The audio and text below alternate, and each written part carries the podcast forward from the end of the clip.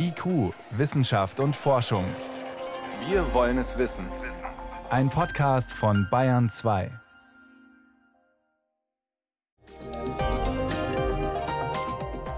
Viel Aufregung gab es heute Morgen wegen einer Nachricht aus Garmisch-Partenkirchen. Das hat bei einem Covid-19-Ausbruch am Kreiskrankenhaus eine spezielle Virusvariante entdeckt. Der Oberarzt Clemens Stockhauser gab heute Nachmittag eine kleine Entwarnung.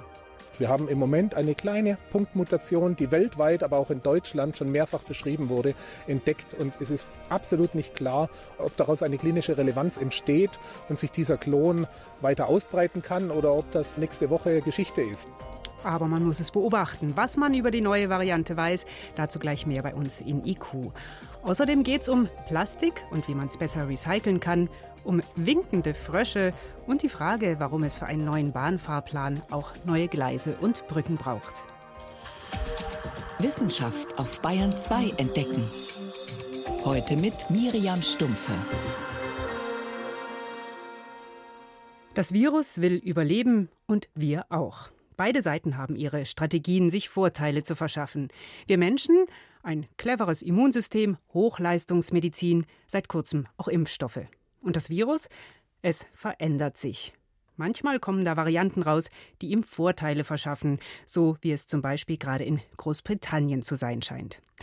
Insgesamt 12.000 Mutationen hat man seit dem Ausbruch des Coronavirus beobachtet.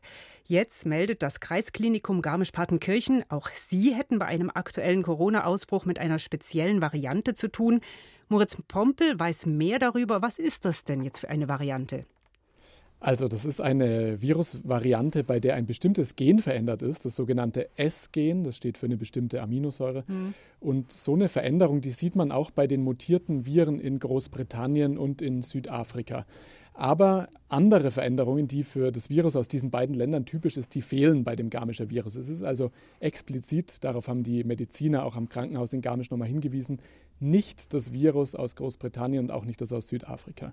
Und das Ganze ist jetzt aufgefallen dort in Garmisch, weil man in der PCR, also in dieser gängigen Nachweismethode, Veränderungen festgestellt hat in insgesamt 35 Proben. Da hat die PCR nicht mehr ganz einwandfrei funktioniert. Nicht alle künstlichen Genschnipsel, die man zum Nachweis verwendet, die haben dann noch an den Zielregionen auf diesem Viruserbgut angedockt. Und das heißt eben, da gibt es eine kleine Veränderung. Also da ist aufgefallen, irgendwas ist da anders. Und jetzt will man aber noch mal genauer hinschauen. Die Frage ist natürlich auch ein bisschen, ist diese Mutation ansteckender? Natürlich denkt man gleich an diese Mutationen aus Großbritannien oder Südafrika. Die gelten ja als deutlich ansteckender. Aber jetzt, um im Fall Garmisch da eine Aussage machen zu können, da müsste man schon deutlich mehr Fälle auch haben. Also in London zum Beispiel haben ja 60 Prozent der Patienten inzwischen die mutierte Form. Das heißt, da kann man wirklich sagen, die setzt sich durch und steckt viele Menschen an. Aber in Garmisch mit diesen 35 Fällen, ob sich diese Variante vielleicht weiter verbreitet und durchsetzt. Aber jetzt erstmal besteht da kein Grund zur Sorge. Und warum soll jetzt hier dieses Virus weiter an der Charité untersucht, sequenziert werden? Gibt es in Bayern solche Labore nicht, die das können? Doch, die gibt es in Bayern auch, diese Labore, aber dass das jetzt an der Charité gemacht wird, hat zwei Gründe. Also zum einen gibt es wohl eine persönliche Verbindung zwischen Garmisch und der Charité, deswegen hat man die Proben wohl dorthin geschickt. Aber die Charité ist eben auch das Konsiliarlabor, also das Referenzzentrum auch für Corona. Bisher wird dort gebündelt untersucht und in gewisser Weise ist es auch sinnvoll, dass da eben einer den Überblick hat.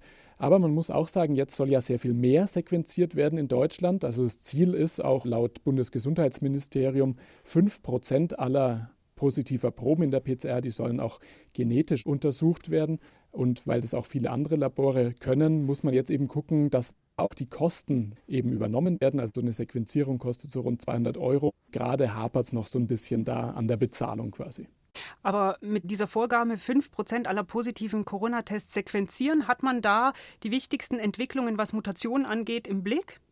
Das klingt erstmal vielleicht gar nicht so viel, 5%, aber man kann erstmal einen Überblick über ganz Deutschland auch kriegen, welche Mutationen sind unterwegs. Aber man würde natürlich auch relativ gezielt sequenzieren, also an einem Hotspot da entwickeln sich besonders viele Neuinfektionen, dann würde man dort auch verstärkt sequenzieren, um ein Bild zu bekommen, ist da eine neue Virusvariante unterwegs. Alle Proben zu sequenzieren wäre einfach auch viel zu teuer und insofern auch unverhältnismäßig. Insofern ist man da mit 5% bei einem ganz guten Kompromiss. Müssen wir uns jetzt darauf einstellen, dass wir es dann auch dauernd mit neuen Varianten zu tun haben? Ja, also das Virus wird sich immer weiter verändern. Mutation klingt ja immer gefährlich, aber das ist eigentlich ein völlig natürlicher Vorgang bei der Evolution. Und jetzt muss man sich im Verlauf eben anschauen und immer wieder kontrollieren, funktionieren die zugelassenen Impfstoffe auch bei den veränderten Viren oder muss man die vielleicht auch etwas verändern, dass die eben weiter einen Schutz bieten.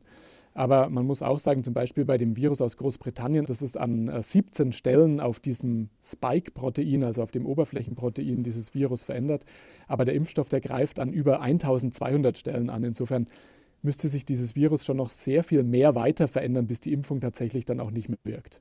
Was bedeuten die Nachrichten aus Garmisch-Partenkirchen, dass dort eine spezielle Variante des Coronavirus gefunden wurde bei einem Corona-Ausbruch am Kreisklinikum dort? Das waren Hintergründe von meinem Kollegen Moritz Pompel. Vielen Dank. Gerne.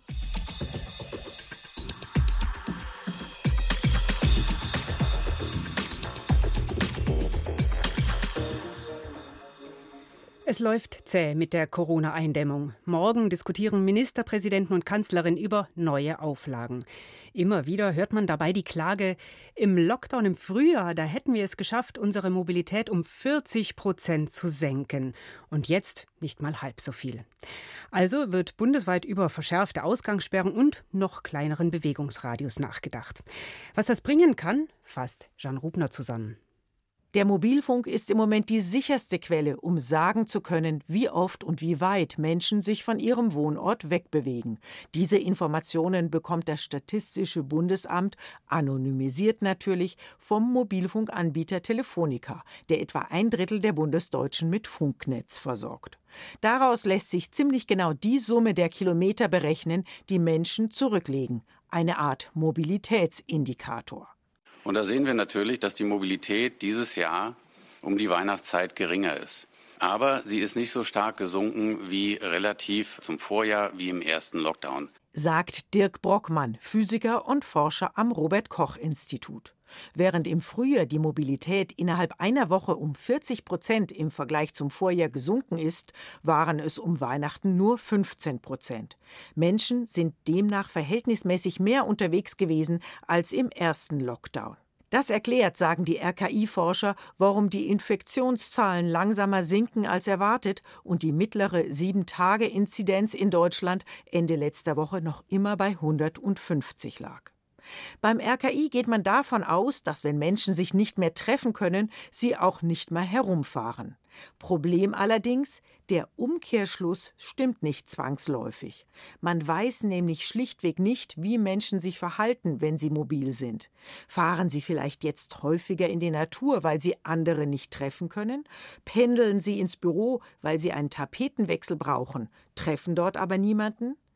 Datenspezialist Gerd Wagner vom sozioökonomischen Panel des Deutschen Instituts für Wirtschaftsforschung. Es wäre in der Tat gut, wenn wir mehr über die Mobilität der Menschen und damit verbundene Covid-19-Infektionen wissen würden. Für den Virologen Alexander Kekulé von der Universität Halle reichen die bisherigen Daten jedenfalls nicht, um einfach nur die Mobilität weiter einzuschränken. Meines Erachtens kommt es nicht darauf an, dass wir jetzt die Mobilität ganz allgemein zu beschränken, also praktisch jede Art von Bewegung, genauso wenig wie wir ganz allgemein pauschal jede Art von Kontakten beschränken müssen, sondern es kommt doch eigentlich darauf an, genau hinzusehen, welche Kontakte und welche Mobilität ist gefährlich. Das heißt, wo kann es zu Infektionen ganz konkret kommen?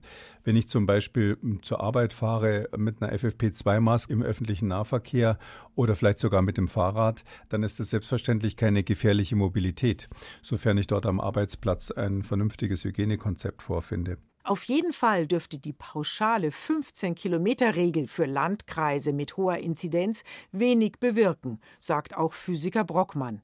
Es sei denn, man würde den Radius ganz massiv verkleinern oder gleich drastische Ausgangssperren verhängen. Wenn ich jetzt eine Gemeinde nehme und um diese Gemeinde einen 15 Kilometer Radius lege, dann beschränkt das etwa nur 5 Prozent der gesamten Mobilität. Fazit. Die Mobilität zu beschränken, greift mit ziemlicher Sicherheit zu kurz, wenn man verhindern will, dass das Coronavirus sich ausbreitet. IQ, Wissenschaft und Forschung gibt es auch im Internet. Als Podcast unter bayern2.de. Sie hören Bayern 2, es ist Viertel nach sechs. Deutschland produziert Berge von Kunststoff, jedes Jahr 14 Millionen Tonnen. Da sind Plastikspritzen fürs Impfen dabei, Spielzeuge, Armaturen fürs Auto, aber auch Becher, Folien, Tüten, die einmal benutzt und dann gleich wieder weggeworfen werden. Plastikmüll. Recycelt wird gerade mal die Hälfte davon. Das ist nicht nur ein Umweltärgernis, sondern geht auch ins Geld. Für jedes Kilogramm nicht recycelten Plastikmüll fällt in der EU seit diesem Jahr nämlich eine Abgabe an 80 Cent. Höchste Zeit für strengere Regeln fürs Plastikrecycling, meint der Sachverständigenrat für Umweltfragen. Denn ein Problem ist zum Beispiel, weil viele Verpackungen, für Lebensmittel etwa, immer intelligenter werden, immer mehr verschiedene Kunststoffe kombinieren, lassen sie sich immer schlechter recyceln. Wie das anders werden kann, diese Frage konnte ich vor der Sendung einer der Sachverständigen stellen. Christina Dornack, Professorin für Abfall- und Kreislaufwirtschaft an der TU Dresden. Also, was tun? Da gibt es verschiedene Wege. Also da gibt es natürlich den Ansatz im Produkt halt zu sagen, dass wir die Produkte aus Monokunststoffen herstellen. Das kann schwierig sein, gerade bei Lebensmittelverpackungen. Vielleicht könnte es auch ein Weg sein, das diskutieren wir sehr stark, ob vielleicht das sogenannte chemische Recycling, also das Auflösen der, der Gestalt wieder in die Grundstoffe der Kunststoffherstellung, ob das ein Weg ist. Das schauen wir uns alle gerade etwas an.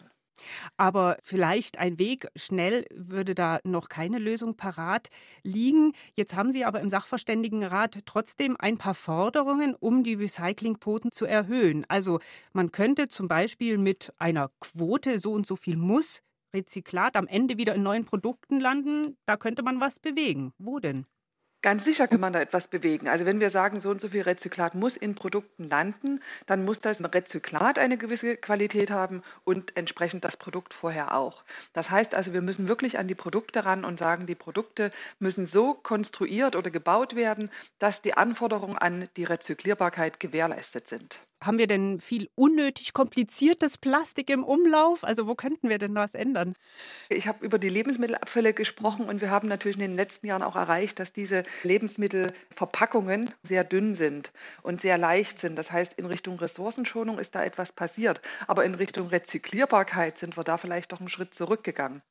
Braucht es auch finanzielle Anreize? Sie sprechen in Ihrem offenen Brief an, dass Öl besteuert wird, wenn man es zum Verbrennen benutzt, also zum Heizen zum Beispiel, aber nicht, wenn es Rohstoff für Plastik wird. Genau so ist das. Und da sehen wir die Politik ganz stark auch in der Pflicht, dass wir halt sagen, wir brauchen solche Instrumente, sodass die Rezyklate auch mindestens konkurrenzfähig werden auf dem Markt zu den Primärrohstoffen, auch wenn es um die Produktgestaltung geht. Jetzt ist mehr Recyceln immer gut, allerdings am Ende hat man A ja immer noch das Plastik im Umlauf und B irgendwas bleibt immer übrig. Wie können wir denn die Gesamtmenge reduzieren? Da müssen wir auch noch ein bisschen stärker werden, dass wir halt auch hier vielleicht über eine gewisse Preispolitik dann solche Stoffe ja, mit Steuern beaufschlagen, sodass sie dann nicht mehr attraktiv sind, vielleicht auch für den Endverbraucher. In einem Gesetzesentwurf zu einem neuen Verpackungsgesetz von Umweltministerin Schulze steht zum Beispiel drin auch eine Pfandpflicht für alle Getränkeflaschen. Ja. Wird das viel ändern? Das wird insofern etwas ändern, dass wir die Rückführung besser gewährleistet haben. Sobald ein Stoff und in dem Falle ein Abfall einen Wert hat und man einen Wert auch bekommt, dann wird das zurückgebracht. Die Einführung der Pfandpflicht hat einfach dazu geführt, dass das Littering deutlich weniger geworden ist. Also dass Müll in der Umwelt landet? Dass das in der Umwelt landet, genau, das nennt man Littering, und dass diese Stoffe kommen dann wieder zurück und in den Recyclingkreislauf. Und das erhofft man sich natürlich hiervon auch. Die Erfolge haben uns recht gegeben in den letzten Jahren. Das wäre so dieses Konzept der PET-Flaschen, die man in den Automaten steckt, dass das einfach für alle gilt. Genau so ist das, ja. Mhm. Was sind für Sie die drei wichtigsten Maßnahmen, die kommen müssen? Ich sehe als erste Maßnahme, dass wir Produkte haben, die man gut recyceln kann, Produkte haben, die man wiederverwenden kann. Das heißt also so wie standardisierte Mehrwegverpackungen und, und dass wir natürlich auf die Vermeidung von Plastikabfällen schauen und gucken, sind die wirklich an der Stelle nötig oder geht das auch anders? Frau Professor Christina Dornag vom Institut für Abfall- und Kreislaufwirtschaft an der TU Dresden war das. Sie ist Mitglied im Sachverständigenrat für Umweltfragen, der in einem offenen Brief an die Bundesregierung neue Impulse für mehr Plastikrecycling fordert. Danke. Ich danke Ihnen. Bayern 2. Wissenschaft schnell erzählt. Und hier im Bayern 2 Studio ist jetzt mein Kollege Johannes Rostäuscher. Er hat was, haha, er winkt schon. Genau, da sind wir gleich beim Thema. Es geht um einen Frosch, der winkt. Und zwar ist es so ein kleiner hellgrüner Frosch, der lebt im Regenwald in Ecuador und in Kolumbien. Der ist fast durchsichtig, gehört zur Familie der Glasfrösche deswegen. Und der wohnt neben Wasserfällen. Das ist toll, aber da ist ein Problem. Das ist nämlich sehr, sehr laut. Und bekanntlich quaken männliche Frösche, wenn sie Weibchen anlocken wollen. Jetzt wollte eine Doktorandin von der Uni Kalifornien dieses Quaken mal aufnehmen, ob das vielleicht besonders durchdringend ist oder sowas. Und die steht jetzt also mit Kamera und Mikrofon im brusttiefen Wasser vor dem Frosch, der da auf dem Felsen sitzt. Und dann quakt er winkt aber auch. Wie hebt kann so, ein Frosch winken? So hektisch hebt er das Vorderbein hoch, manchmal hebt er auch hektisch das Hinterbein, manchmal wackelt er intensiv mit dem Kopf, winkt also quasi dem Weibchen aktiv zu. Das klingt ja extrem putzig. Kennt man sowas von Fröschen? Gibt es tatsächlich auch bei anderen Froscharten, die in lauter Umgebung oder sowas leben, die aber nicht nahe verwandt sind jetzt mit diesen Glasfröschen. Das ist dann wieder so ein Beispiel für die sogenannte konvergente Evolution, dass Tiere oder Pflanzen ähnliche Organe, ähnliche Verhaltensweisen oder sowas unabhängig voneinander entwickeln, weil es eben Vorteile birgt. Besonders schönes Beispiel. Die nächste Meldung ist fast noch aufregender. Querschnitt gelähmte Mäuse, die wieder laufen können auch sowas wie eine Zufallsentdeckung. Die Ruhr-Uni Bochum hat erforscht, wie ein bestimmtes künstlich hergestelltes Supereiweiß auf Hirn und Rückenmark von querschnittgelähmten Mäusen wirkt. Eigentlich haben die nur erhofft, dass da in den Nervenzellen Heilungsvorgänge passieren, die man dann vielleicht im Mikroskop sehen kann. Und plötzlich haben diese Mäuse angefangen zu laufen. Also zu laufen? Zum einigermaßen. Die Stachsen gehen auf allen vier Pfoten, heben den Schwanz, ein bisschen ein vorsichtiger Klammergang. Klingt trotzdem phänomenal. Was ist das für ein super Eiweiß? Das heißt Hyperinterleukin 6. Das ist eigentlich ganz ähnlich wie ganz normale Körpereiweiße, die es schon gibt, die Wachstum bei uns anregen sollen. Aber das ist halt aufgemotzt, gentechnisch verändert, getuned, wird auch der Maus nicht direkt gegeben, sondern nur der Bauplan eingespritzt. Das ist ein bisschen wie beim neuen Corona-Impfstoff. Jedenfalls ist es sehr wirksam und vor allem, es bewegt sich entlang der Nervenzellen so gut auch über die Verzweigungen und erreicht deswegen auch nochmal andere Nervenzellen, wo man normalerweise gar nicht hinkommt. Deswegen dieser starke Effekt. Da möchte man natürlich gleich wissen, wenn das bei Mäusen funktioniert, bei Menschen auch. Naja, da wagen die Wissenschaftler ja nie eine Prognose. Weite Zukunftsmusik, sagen die Forscher in Bochum. Aber immerhin, dieses Eiweiß hat bei Nervenzellen offenbar so ein immenses regeneratives Potenzial. Wenn es mal wirkt, könnte es bei allen möglichen Nervenschäden eingesetzt werden, von der multiplen Sklerose bis zum Schlaganfall. Und noch die Meldung zu Corona. Die FFP2-Maske ist aus, aus Sicht der Strömungswissenschaftler absolut empfehlenswert. Das hat jetzt die Bundeswehr-Uni Neubiberg nochmal genau untersucht. Das ist eigentlich recht einfach. Die filtert ja die Aerosole schon mal weitgehend raus, aber sie liegt halt auch so gut an, dass links und rechts und oben und unten fast, also fast nichts mehr daneben vorbeigeht. Bei normalen Masken geht viel vorbei, bei OP-Masken geht immer noch wenig vorbei, aber bei den FFP2-Masken eben fast nichts, sieht man auch wunderbar auf den Videos. Und sie schützen halt auch den Träger, weil auch wenig, fast nichts durch die Maske und an der Maske vorbeigeht. Na, bestens. Also was ab heute Pflicht im Supermarkt und in Bus und Tram, das bekommt jetzt nochmal das Siegel von Strömungsmechanikern. Vielen Dank, das war Johannes Rostäuscher mit den Meldungen.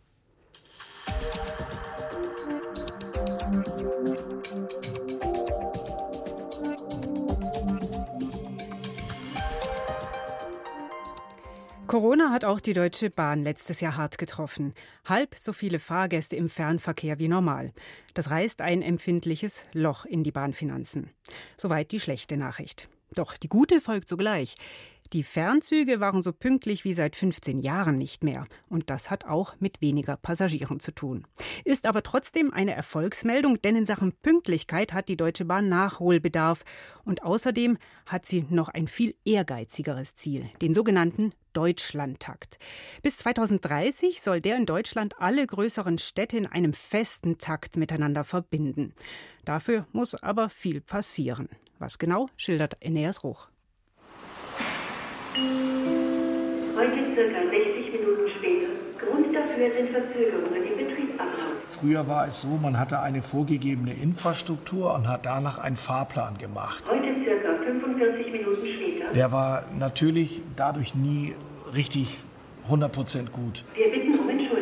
Was wir gemacht haben, ist, wir stellen es genau anders auf. Also wir stellen im Grunde genommen die Bahnpolitik von dem Kopf auf die Füße. Enak Ferlemann, parlamentarischer Staatssekretär im Bundesverkehrsministerium, spricht über den Deutschlandtakt, einen neuen, andersartigen Bahnfahrplan für ganz Deutschland.